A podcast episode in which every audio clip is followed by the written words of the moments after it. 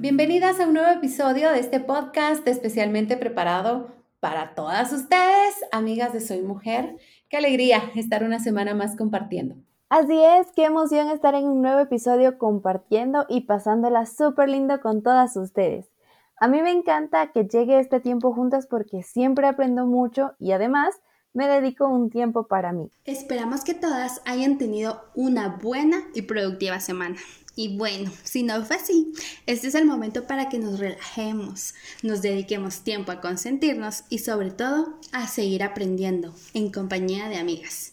Así que pónganse cómodas, que ya comenzamos. Este segmento me encanta, ya que nos compartimos recetas deliciosas, eh, prácticas y fáciles de hacer. Y no solo aprendemos cuáles son los ingredientes, sino que les explicamos el paso a paso del proceso para elaborar ese delicioso platillo de la semana. ¡Ay, qué rico! Me encanta aprender nuevos platillos y postres para poder variar un poco las comidas en casa, pues eh, para que no sea siempre lo mismo y que de repente nos aburramos. Por eso es que siempre estoy lista para tomar nota de esas increíbles recetas que aprendemos aquí en Soy Mujer. Yo estoy emocionada porque es la primera receta que podré aprender con ustedes y estoy segura que además de rica será fácil de hacer. Así que esta semana sorprendo a mi familia porque la sorprendo. Yo estoy lista para tomar nota de todo. Espero ustedes también en casita. Muy bien, así que esta es la lista de ingredientes que necesitamos para realizar un rico postre, que será un pastel o tarta cremosa de maracuyá. Estos ingredientes son para preparar un pastel para seis personas, tomen nota de eso. 250 gramos de galletas de mantequilla o las famosas galletas María. 60 gramos de mantequilla a temperatura ambiente, 580 gramos de nata líquida para cocinar, 80 ml de zumo de fruta de maracuyá, 170 gramos de azúcar glass, 10 ml de esencia de vainilla, 4 láminas de gelatina, 400 gramos de nata líquida para montar. Y ahora sí, el procedimiento. Bueno, primero vamos a triturar las galletas en una licuadora o con un rodillo. Añadimos la mantequilla y vamos a mezclar bien hasta obtener una masa homogénea. La vamos a verter en un molde de 20 centímetros presionando la masa para compactarla. Ustedes la van compactando. Y luego la vamos a meter en, en la refri. Por aparte, vamos a hidratar las láminas de gelatina en un recipiente con agua fría durante 5 minutos. Mientras tanto, calentamos la nata para cocinar. Junto con el zumo de maracuyá, agregamos los 80 gramos de azúcar glass y la mitad de la esencia de vainilla. Cuando esto comience a hervir, lo retiramos del fuego y agregamos las láminas de gelatina ya bien escurridas y mezclamos bien. Seguido de esto vamos a verter esta mezcla en el recipiente donde está nuestra base de galletas, con mucho cuidado. Dejemos enfriar a temperatura ambiente antes de llevarlo a la refri y dejamos que endurezca ahí por unas dos horas. Y listo nuestro pastel estará listo. Aunque si deseamos que esté un poco más firme, podemos dejarlo enfriar toda la noche y si queremos decorar, realizamos una crema eh, chantilly con la nata para montar, que debe estar bien fría y la otra mitad de la esencia de vainilla y el resto de azúcar glass. Cuando tengamos una mezcla firme y cremosa, decoramos con ella y listo.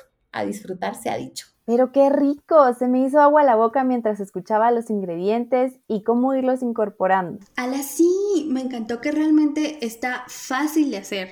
Y maracuyá, una fruta deliciosa.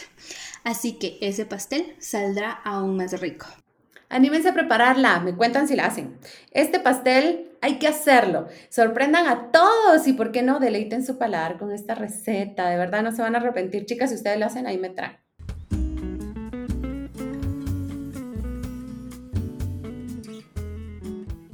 Como es costumbre aquí en Soy Mujer, nosotras les traemos una lista de lo que está en tendencia o de moda en el mundo. Porque a quién no le gusta de vez en cuando darse un gusto y comprar ese artículo de última moda, para lucirlo y vernos espectaculares.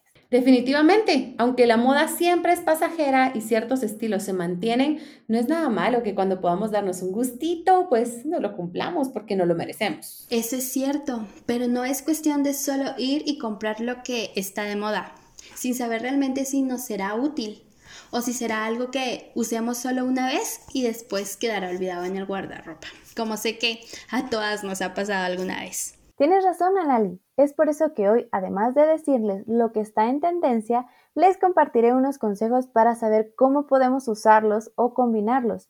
Y bueno, hoy les diré cuáles son los estilos en calzado en tendencia. Así que atentas amigas y tomen nota. Número 1.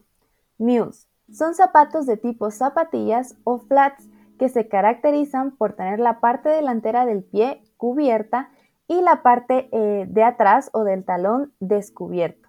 Estos son ideales para nuestros atuendos de casa, donde solemos buscar estar más cómodas. También para hacer home office o para salir a hacer las compras de casa o si tenemos una salida casual y pues queremos ir cómodas pero con estilo. Número 2. Zapatos con cadenas. Sí, la mayoría de cadenas son gruesas en tonos metálicos, que le darán un toque divertido, sexy y sofisticado a tu look. Este estilo es ideal para cuando quieres sobresalir, pero sin sobrecargar tu look y sin verte demasiado monótona. Número 3. Botas o botines. Los estilos Cogger son increíbles tanto con vestidos y faldas como con shirts y pantalones. Los estilos metálicos y con plataforma son para obtener un look más de noche y divertido. Y los estilos chunky o botas de pintor, que suelen ser en blanco o negro, darán un look futurista. Y número 4. Tenis. Sí, esos que se ven tan bien como los tacones. Si lo tuyo no es usarlos, por supuesto. Bueno, hay estilos que te salvarán de esto y son los que tienen plataforma y son de esencia chunky.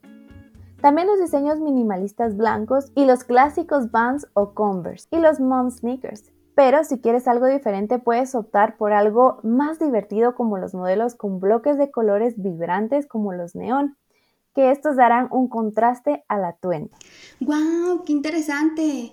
Conocer estos estilos que están en tendencia y saber cómo podemos usarlas o con qué podemos combinarlas para tener un balance en nuestro atuendo y sobre todo vernos maravillosas.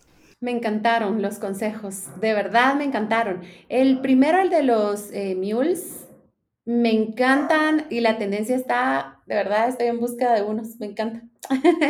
Así que realmente es importante no solo saber lo que está de moda, sino saber la forma correcta de utilizarlos y, y realmente saber qué es lo que está de moda y aplicarlo a nuestro estilo.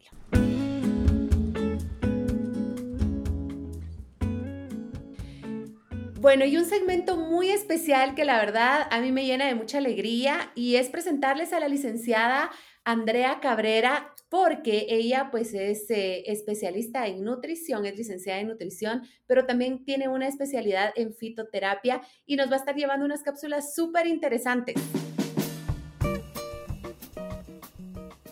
Hola, ¿cómo están? Qué gusto saludarles de nuevo. Hoy me gustaría hablarles un poco sobre el éxito en las dietas. Para ello me gustaría que describamos la definición de éxito y de la temida palabra dieta. Éxito va más allá de tener mucho dinero en nuestras cuentas, de tener muchas cosas bajo nuestro mando, de ser los profesionales con la mayor cantidad de títulos o de tener los mejores bienes a nuestro nombre. El éxito que cada uno experimente va a depender de sus objetivos y metas de vida. Para muchos el éxito se relaciona con dinero, para otros, como para mí, el éxito se relaciona mucho con la estabilidad mental, el bienestar y la salud de nuestra familia. La dieta se define como disciplina o estilo de vida. Cada persona decide qué dieta practicar, si una dieta adecuada que incluye variedad en consumo de frutas y verduras o una dieta inadecuada que por lo contrario incluye una gran variedad y frecuencia en el consumo de grasas y azúcares simples. Si unimos ambas prácticas, hablaremos de un resultado que requiere, como todo logro, de un proceso, que es lo que muchos quisieran evitar. El éxito de la dieta no es un truco de magia que de la noche a la mañana se logra. Requiere esfuerzo, sacrificios, inversión de tiempo y dinero, dedicación, disciplina. Una práctica consistente que aunque se tengan sus altas y bajas, tentaciones y gustitos, nunca se pierde el objetivo, aun cuando ya se haya llegado al peso ideal. El éxito en la dieta es entonces un resultado de un estilo de vida que se disfruta, un estilo de vida que puede incluir postres de vez en cuando o una hamburguesa.